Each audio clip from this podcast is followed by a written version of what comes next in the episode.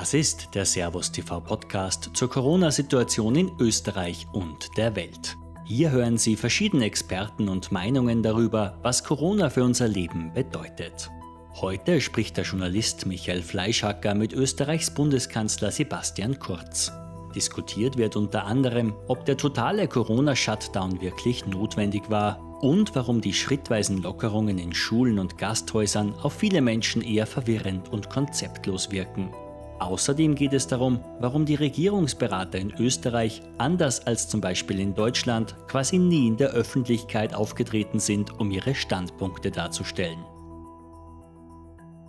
Weil in den, in den Sitzungen natürlich die Meinungen sehr unterschiedlich waren. Das heißt, ähm, bei aller Notwendigkeit und bei aller Hilfe, die man als Politik hat, wenn man mit der Wissenschaft sich austauscht, darum mache ich das auch immer sehr intensiv, ist es trotzdem so, dass es natürlich einen wissenschaftlichen Diskurs gibt und am Ende der Politiker die Entscheidung treffen muss. Das heißt, wir hatten Wissenschaftler in Österreich, die gesagt haben, naja, die Maske hilft nichts und andere, die gesagt haben, die ist ein Heilmittel. Wir hatten Wissenschaftler, die gesagt haben, man steckt sich nur an, wenn man über 15 Minuten näheren Kontakt hatte und andere haben gesagt, es ist hoch ansteckend.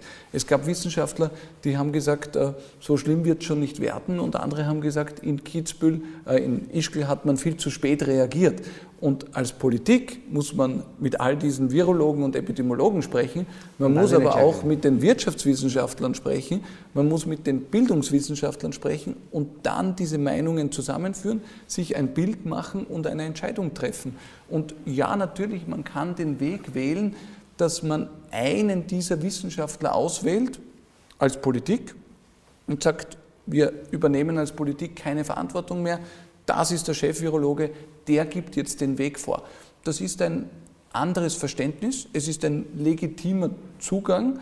Ähm, wir haben einen anderen Politikzugang. Wir glauben, wir sind als Politik verantwortlich, wir sind gewählt, um Entscheidungen zu treffen auf einer bestmöglichen Entscheidungsbasis. Ich glaube, das sehen auch die meisten Und Bürger positiv, aber als Bürger möchte man möglicherweise wissen, gegen welche anderen guten Argumente man diese Entscheidung getroffen hat. Denn bei uns war es eher so, dass jemand, der anderer Meinung ist, der wurde dann schnell mal ähm, als dumm zum Beispiel bezeichnet, wenn einer gesagt hat, eigentlich zeigen internationale Zahlen, dass die, dass die Infektionssterblichkeit äh, von, von, von Covid-19 nicht deutlich höher sein wird als von einer, von einer Influenza.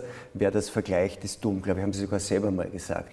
Ähm, die, nein, es, nein, es, nein, gibt nur, es gab nur noch Herr Lebensretter und Lebensgefährder. Also dieser Diskurs, Herr, Herr von dem Sie gesagt haben, dass er geführt wird und Sie führen ihn dann zusammen zu so einer Entscheidung, der wurde für, für einen Bürger nie transparent. Herr, Herr Fleischacker, ich schätze Sie so sehr, äh, seien Sie so fair und vermischen Sie nicht verschiedene Dinge. Was habe ich zur Grippe gesagt? Und dazu stehe ich. Ich habe zur Grippe gesagt, dass ich den Vergleich zwischen der Grippe und Corona ablehne. Und da bin ich nach wie vor der festen Überzeugung, die meisten Mediziner, mit denen ich spreche, äh, treffen hier auch eine ganz klare Unterscheidung, weil die Krankheiten einfach unterschiedlich sind. Und ähm, wir haben schon viele Grippewellen weltweit erlebt. Ich weiß nicht, ob Sie auf der ganzen Welt schon einmal so eine Situation wegen eines Grippevirus erlebt haben. Ich habe auch in den letzten Jahren meiner politischen Verantwortung äh, nie das Gefühl gehabt, es könnten uns wegen einer Grippewelle die Beatmungskapazitäten ausgehen. Äh, also ich, ich wäre schon vorsichtig, mit, mit dem in den Raum stellen von Dingen, die einfach falsch sind. Und ich bleibe dabei, der Vergleich zur Grippe, der macht aus meiner Sicht keinen Sinn. Der zweite Punkt ist die Frage der Entscheidungsfindung und da können wir gern über jede Frage diskutieren, wann wir wie welche Entscheidung getroffen haben. Da interessiert mich eine ganz besonders, ja? weil, weil, die, weil wir schon darüber geredet haben, die ersten zwei Wochen da war die Zustimmung sehr hoch. Selbst im Nachhinein die besonders kritischen sagen, in der Situation würde ich jetzt der Politik irgendwie keinen quasi Vorwurf aus dem Lockdown zu machen, versteht aber, man. Herr Fleischacker, aber, eins ist, aber Herr Fleischacker, eins ist doch ganz klar, das ist ja immer so. Wenn eine Gefahr droht und diese Gefahr wird nicht rechtzeitig abgewehrt, dann sagt man, wie hat denn das passieren können? Schaut euch all das Leid an. Warum müssen wir das erleben? Hätten wir doch früher ja. reagiert. Und wenn eine Gefahr droht und man reagiert rechtzeitig und dann das verhindert man das Schlimmste, das dann verhindert man das Schlimmste, dann gibt es viele Menschen, die sagen, Gott sei Dank, schaut euch um auf der Welt, Gott sei Dank ist bei uns nicht so. Und es gibt immer wieder Menschen, die sagen, na so schlimm ist es ja gar nicht geworden. Ich habe jetzt äh, jemanden Und dann gehört... würden Sie darauf sagen, ja, weil wir das gemacht na, haben. Ich habe ja, hab jetzt jemanden gehört, der gesagt hat, er hat nicht mitbekommen, dass da tausende Menschen in Österreich gestorben sind.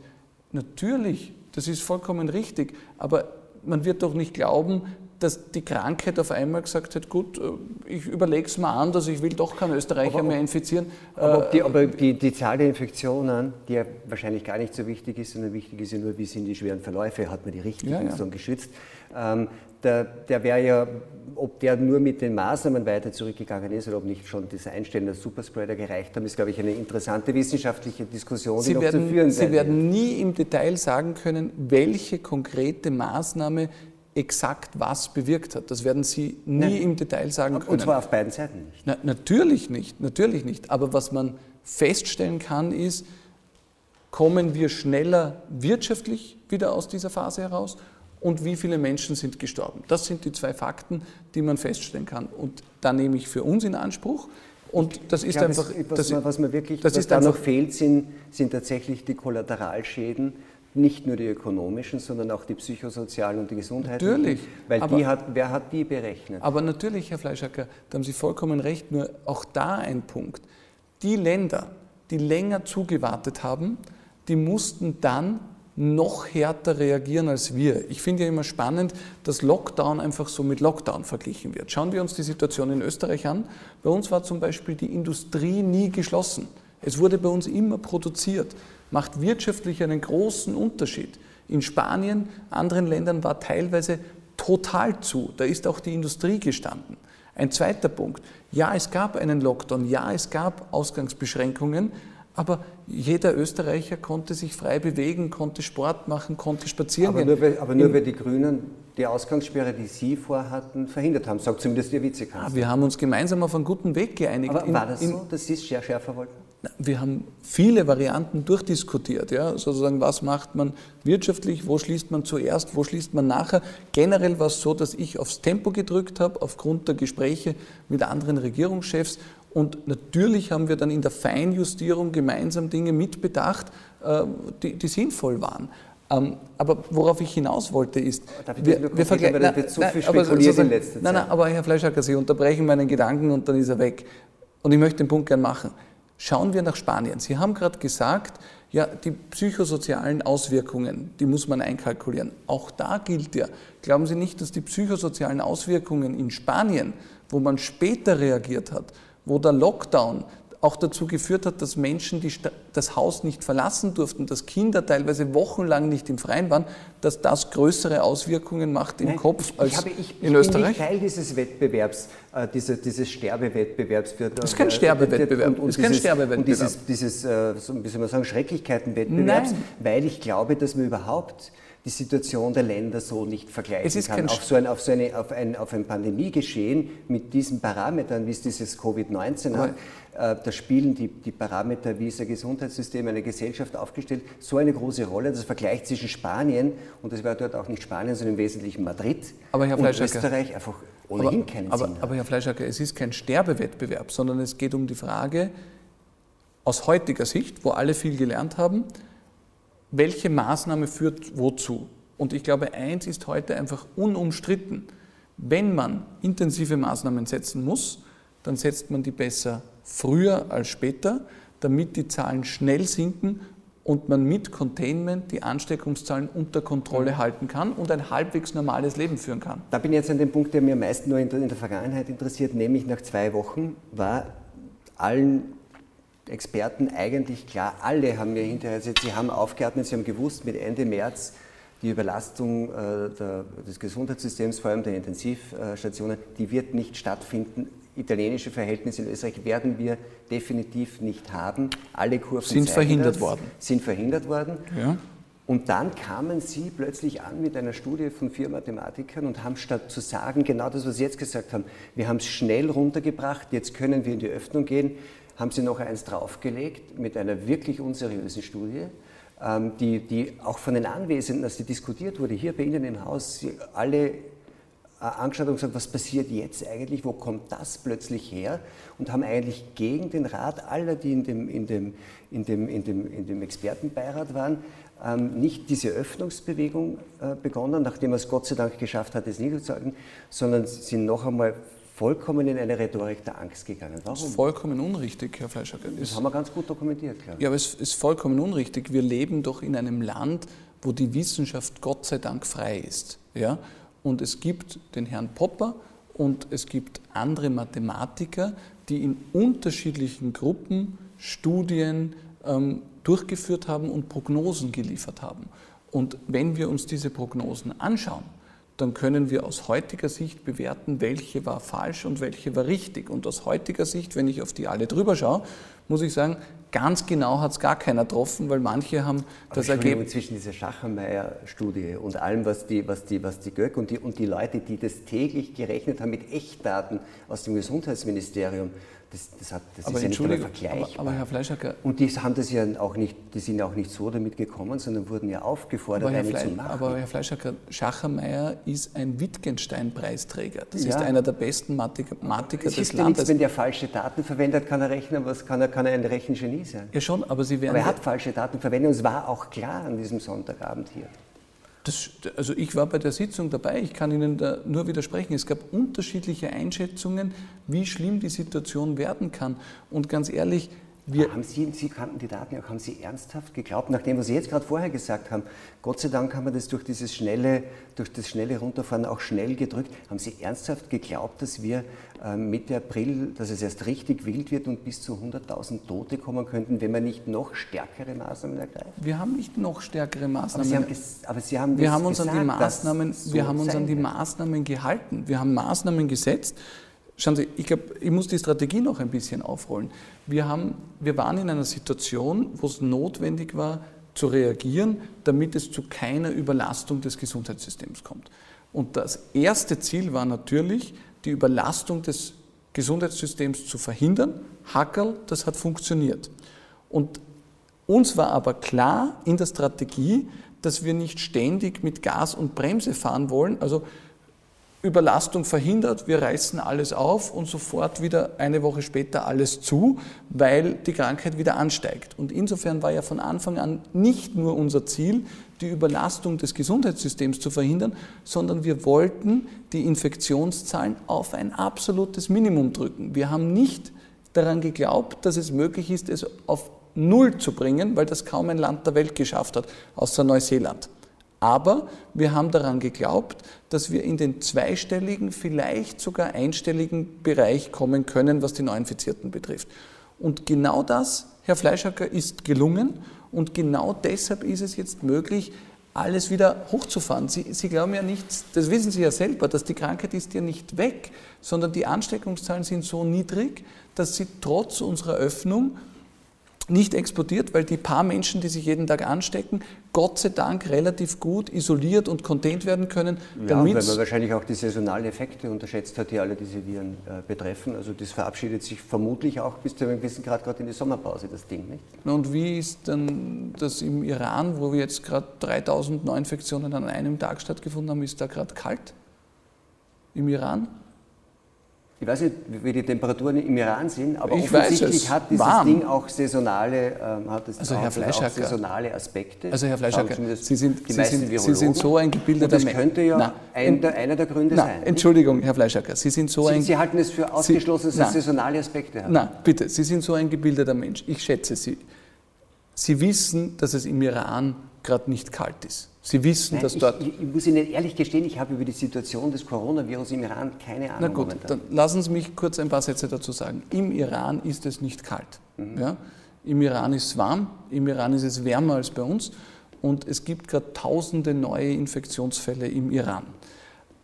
Der große Unterschied, neben wahrscheinlich Schwankungen im Immunsystem und vielen anderen Faktoren, die Auswirkungen auf das Virus haben. Der große Unterschied, warum es für uns im Sommer eine Spur leichter sein wird als im Winter ist, weil, im, weil wir mehr draußen sind, weil vielleicht das Immunsystem besser ist und natürlich auch, weil weniger Menschen die Grippe haben, Schnupfen haben, andere Erkrankungen haben und wir dadurch leichter feststellen können, wenn jemand Corona hat, weil die Menschen einfach sozusagen. Das ist ungefähr das, was ich meinte so. mit Verabschieden in die Sommerpause. Ja, aber das heißt ja nicht, dass der Virus, das Virus nicht mehr da ist im Sommer. Nein, es wird immer da sein, so wie er vorher gesagt Natürlich ist das immer ja. da. Viren gehen nicht normalerweise von genau. selber weg. Und darum ist es ja wichtig, dass wir auf ein so niedriges Niveau kommen, dass die Ansteckungsgefahr gering ist, dass wenn jemand sich ansteckt, die Behörden die volle Kraft haben, den zu isolieren, ihn so gut zu befragen, dass man merkt, wo er sich angesteckt hat und so breitflächig das Umfeld zu isolieren, dass es nicht durch einzelne Ansteckungen zu einem Flächenbrand kommt.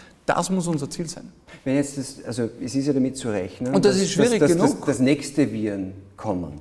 Wenn wir jetzt dann so drei, vier im Paket haben, ähnlicher Güte, und das kann man ja nicht ausschließen, wie stellen Sie sich das vor? Heißt es, dass wir, nämlich das geht dann in diese Richtung neue Normalität, dass wir plötzlich eine Art, ähm, eine Art Virenaufmerksamkeit haben in unserer Gesellschaft, die uns dazu führt, dass wir eigentlich in jeder Saison die gefährlicheren Viren identifizieren und ein ähnliches Programm fahren mit? Ich glaube, jetzt, jetzt malen wir keine Weltuntergangsszenarien.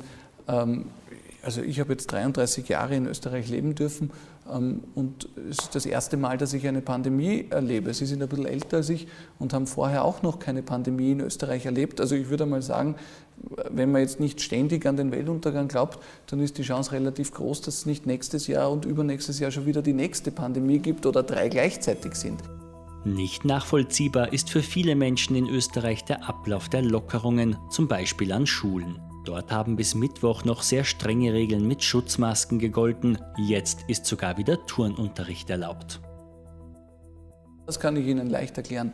Erstens einmal, das Zusperren ist einfacher als das Wiederaufsperren. Das ist ja vollkommen klar. Alles zu ist eine einfachere Entscheidung als schrittweise wieder hochfahren. Das Zweite ist, weil wir sehr schnell die Ansteckungszahlen senken konnten, waren wir unter den ersten Ländern beim Wiederhochfahren. Das heißt, es gibt wenig internationale Blaupausen. Es gibt nichts, wo man sagen kann, die haben das so gemacht, das hat funktioniert, kopieren wir eins zu eins für Österreich.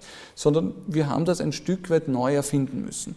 Und der wissenschaftliche Rat, der gekommen ist, war immer, bitte nicht alles auf einmal, bitte schön behutsam in zwei Wochen Abständen, damit wir sehen, welche Öffnung hat welche Auswirkungen auf die Ansteckungszahlen. Das ist ja auch ein wichtiger Lernprozess. Wenn Sie etwas öffnen und Sie merken, das haut alles zusammen, dann wissen Sie, das kann ein Problem sein. Und daher haben wir uns dafür entschieden, und das macht die ganze Welt fast so, in zwei Wochen Schritten vorzugehen. Die Deutschen haben das dann übernommen, Großbritannien hat das übernommen, andere, andere Länder auch. Und natürlich muss man da Entscheidungen treffen und manche Entscheidungen, äh, die die wirken für Sie dann vielleicht willkürlich, aber es ist eben notwendig zu entscheiden. Ich nenne Ihnen ein Beispiel. Ich glaube, Sie sind auch. Ich, ich nenne Ihnen ein Beispiel. Wir haben am Anfang gesagt, wir sperren die Geschäfte wieder auf. Es war der Rat vieler Experten, pff, nicht zu früh. Unser Wunsch war aber, natürlich wieder aufzusperren, weil wir gewusst haben, wir brauchen das als Wirtschaftsstandort. Die Experten haben gesagt, ah, vielleicht doch noch ein bisschen zuwarten. Und dadurch hat sich für uns als sinnvoll die Idee äh, abgezeichnet, dass es doch Sinn machen kann, früher zu beginnen, sich ein bisschen mehr zu trauen bei der Öffnung, aber dafür nicht alle Geschäfte gleichzeitig. Nicht äh, die Shopping City, wo im IKEA hunderte Menschen gleichzeitig durch die gleiche Drehtür gehen, sondern vielleicht einmal zunächst die kleinen Geschäfte. Und daher haben wir gesagt, wir öffnen zunächst die kleinen Geschäfte und dann in einem zweiten Schritt die größeren Geschäfte. Ich verstehe zu 100 Prozent, dass Bei Schulen zum Beispiel haben doch fast alle Experten weltweit und in Dänemark hat man es sogar schon gesehen, dass absolut nichts passiert, wenn man die Schulen ganz einfach wieder aufmacht. Das Theater in den Schulen war ja schon fast kabarettistisch, muss man sagen. Aber Herr Fleischacker, schauen Sie nach Israel, da sagt mir der Premierminister, Sie haben die größten Probleme im Moment gerade in Schulen und Sie haben ganz viele Ansteckungsfälle in den Schulen. Schauen Sie nach Südkorea. In Südkorea ist die Öffnung der Schule, weil es als so problematisch eingeschätzt wurde, dreimal verschoben worden. Das heißt, ja, bei allem Respekt, Sie haben vollkommen recht, in Dänemark hat das relativ gut mit den Schulen funktioniert. In anderen Ländern hat es nicht so gut funktioniert. Natürlich haben wir hier das Vorsichtsprinzip gewählt und haben gesagt, wir dünnen die Klassen einmal aus, bevor wir sofort volles Risiko nehmen. Und wenn wir schon bei Beispielen sind, ganz viele Länder in Europa sperren die Schulen dieses Semester gar nicht mehr auf. Das heißt, ja, Sie haben vollkommen recht, es gibt eine Bandbreite. Es gibt die, die sagen, wir sperren die Schulen gar nicht mehr auf und es gibt die, die sagen, das mit der Schule ist uns so wichtig, Augen zu und durch, wir probieren es einfach mal. Und was haben wir gemacht? Wir haben meiner Meinung nach einen schlauen Mittelweg gewählt. Wir haben gesagt, wir wollen nicht, dass, wenn es vielleicht gehen könnte, die Schüler trotzdem jetzt sechs Wochen noch daheim sind.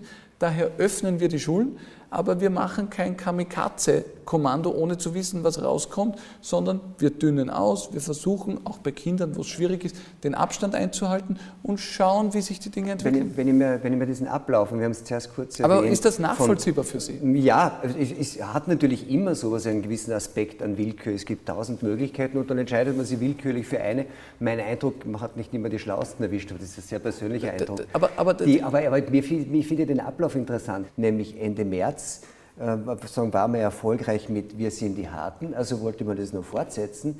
Dann hat man gesagt, das geht nicht mehr, also hat man aufgemacht. Weil wissenschaftlich waren aber, keine ganz großen Unterschiede. Aber Herr Fleischacker, ich meine, das ist ja absurd. Das werden Sie ja nicht selber glauben. Sie werden ja nicht glauben, dass eine, also, dass das relativ kampagnengesteuert war, ist auch meine Sie werden doch nicht glauben, dass eine Bundesregierung ein Interesse daran hat, dass der Lockdown länger ist, als er sein müsste oder dass man jetzt aufsperrt, obwohl man glaubt, das geht nicht. Das ist doch absurd. Das wäre doch, das wäre doch auch nicht erfolgreich. Sie müssen doch wissen, wenn Sie zu früh aufsperren und Sie gehen zu viel Risiko ein, na was ist dann? Die Ansteckungszahlen steigen sofort wieder und Sie müssen sofort wieder zusperren. Ich glaube nicht, dass das sonderlich populär ist. Also das ist doch... Das ja, dann war es nur unwissenschaftlich. Dann war es also was nicht böse Absicht, dann war es nur unwissenschaftlich. Aber die Frage ist immer, was ist wissenschaftlich? Sie haben bei Servus TV... E-, Ende März von einer Verschärfung zu reden, war wirklich das... Ich aber, kenne niemanden, der das aber, in der Wissenschaft nicht aber, sagt,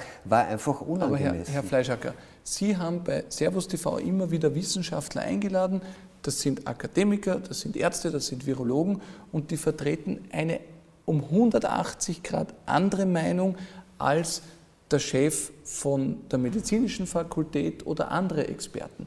Wenn Sie in diese Debatte im Expertenrat hineingehen, dann werden Sie erleben, dass es einfach ganz verschiedene Meinungen gibt. Aber interessanterweise nicht an dem Punkt. Ich habe von denen, die dort anwesend waren, noch keinen gesprochen, der nicht gesagt hätte, das war für uns alles sehr erstaunlich, denn unsere Erfahrung, unsere Evidenz, unsere Zahlen, die wir hatten, alle, mit denen ich geredet aber, habe, waren einige, mit einigen ich, habe ich schon aber gesprochen, darf ich Ihnen was sagen? hat ich, mir keiner gesagt, aber ja. ich war ja bei dem Termin dabei. Es waren sechs Mathematiker anwesend, die die unterschiedliche Thesen vertreten haben. Es war einer, der, der, der von einem sehr negativen Szenario ausgegangen ist, einer, der irgendwo in der Mitte gelegen ist, für mich gefühlt, und einer, der von einem sehr positiven Szenario ausgegangen ist.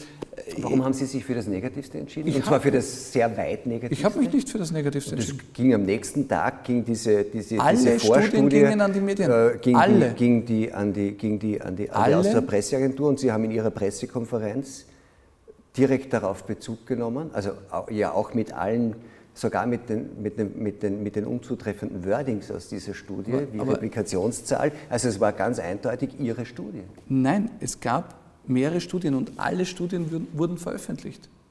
Alle Studien. Es gibt keine Studie, die wir erhalten haben, die nicht veröffentlicht wurde. Und ich habe Dutzende Expertenpapiere, Studien in diesem Bereich gelesen und die sind alle immer an die Öffentlichkeit ja. gegangen. Das sind ja keine Auftragstäter, die Wissenschaftler, sondern ganz viele Wissenschaftler, die sich damit beschäftigen, die publizieren dazu. Aber die, die waren beauftragt. Ich glaube, Sie haben einen vollkommen falschen Eindruck, wie Wissenschaft abläuft. Nein, glaube ich nicht. Äh, Sie glauben, dass wir gesagt haben, schreiben Sie eine Studie, wo viele Tote drinstehen? Nein, aber, aber die sind nicht von selber gekommen, also die wurden Nein, beauftragt. Es wurden unterschiedliche Mathematiker eingeladen, äh, Berechnungen anzustellen. Ja, ganz klar, ich, ich pflege immer den Zugang, dass ich mit ganz vielen verschiedenen Menschen spreche. Das war immer mein Politikverständnis, dass ich verschiedenste Experten einbeziehe und dass ich dann versuche, mir selbst ein Bild zu machen. Und ganz ehrlich, alle Maßnahmen, die wir getroffen haben, die haben wir ohnehin vor diesem Abend getroffen. Und ja, es gab unterschiedliche Berechnungen und es gab Studien von, von, von Mathematikern, die ungefähr unser Level berechnet haben, aber vergessen haben, die ganzen Maßnahmen einzuberechnen. Ich glaube, ich mache auch keinen Wissenschaftlern Vorwurf. Viele wussten es einfach nicht. Vieles war nicht zu berechnen. Lob gibt es vom Kanzler für die Corona-Berichterstattung bei Servus TV, in der auch Experten mit alternativen oder kritischen Meinungen zu den Corona-Maßnahmen unvoreingenommen ihre Standpunkte darlegen können. Ich finde es gut, dass Sie diese unterschiedlichen Meinungen im Fernsehen transportieren, dass Sie unterschiedlichen Personen eine Bühne geben. Ich finde es richtig, dass ich mit unterschiedlichen Experten spreche, mir unterschiedliche Meinungen anhöre und dann eine Entscheidung treffe. Das ist nicht unwissenschaftlich. Und wissen Sie, was ich am spannendsten finde? Aber dann warum kommt doch, man dann mit so einer Rhetorik wie der, wie der Innenminister noch, und sagt, es gibt überhaupt nur noch Lebensgefährder oder Lebensretter? Das doch, widerspricht jeder menschlichen Erfahrung. Das ist eigentlich wirklich fast absurd, nicht? Das sehe ich überhaupt nicht so. Wir waren in einer Phase, wo es eine massive Ausbreitung des Virus in Österreich gab. Wir vergleichen es das nicht mit der heutigen Situation, wo wir zwölf Ansteckungen am heutigen Tag haben, sondern wir waren in einer Phase, wo wir hunderte Neuinfizierte pro Tag hatten. Wir hatten ein exponentielles Wachstum und wir haben gewusst, wir haben gewusst, wenn wir das nicht schnell unter Kontrolle bringen, dann werden mehr Menschen sterben. Das ist so. Ja. Und daher hat der Innenminister dazu appelliert, dass alle Menschen mitmachen. Ich finde, er hat das sehr gut gemacht. Und ja, in dieser Phase war jemand, der sich richtig verhalten hat, ein Lebensretter. Ja, aber und einer, der rausgegangen ist und auf der Parkbank sah, wurde das lebensgefährdet. Ja, das stimmt. Das Sie sagen, er hat sich richtig stimmt, verhalten. Es gibt viele Leute, und das finde ich auch interessant äh, und kann dem was abgewinnen, die sagen, das war ein wesentlicher Beitrag zu einer Art gesellschaftlich-kollektiven Angststörung, die in dem Land ist und die man vielleicht mindestens so lange sehen wird wie die wirtschaftlichen Schwierigkeiten. Schauen Sie, Herr Fleischacker, Sie selber waren einer derjenigen, die den schwedischen Weg massiv gelobt haben. Ähm, ist es nicht wichtig, Wissenschaft, wenn du sagst, einer macht es anders, dann kann man hinterher ja, sehen, das finde ich ja gut. Ich weiß nicht, ob das gut das geht, ich aber ich finde es wichtig, dass man zwei Möglichkeiten hat. Ja, natürlich. Aber es gibt ja nicht nur zwei, es gibt ja unzählige. Ja? Ähm, ich glaube, was, was sozusagen wichtig ist, dass wir alle verstehen, es gibt kein Land der Welt, wo während der Ausbreitung des Coronavirus nicht versucht wurde, soziale Kontakte zu reduzieren. Und ja, der Innenminister hat mit seinen Worten dazu appelliert, dass man sich nicht in Gruppen trifft. Es ging nicht darum, ob wer auf einer Parkbank sitzt, sondern es ging darum, den Leuten klarzumachen, es ist gefährlich für sie und für andere Menschen, wenn wir uns weiter treffen, wenn wir uns die Hand geben, wenn wir uns abbusseln. Darauf müssen wir ein paar Wochen verzichten. In Schweden hat man andere Worte gewählt, ja, aber dafür gab es in Schweden zum Beispiel Parkanlagen, wo man äh, Hühnermist verstreut hat, damit es für die Menschen nicht attraktiv ist, hineinzugehen oder sich dort in Gruppen zusammenzusetzen. Zwei Wege, mir ist da lieber, der Innenminister sagt, bitte trefft euch nicht, das ist lebensgefährlich, als wir verstreuen jetzt Hühnermist in den Parks, damit sich die Leute dort nicht treffen.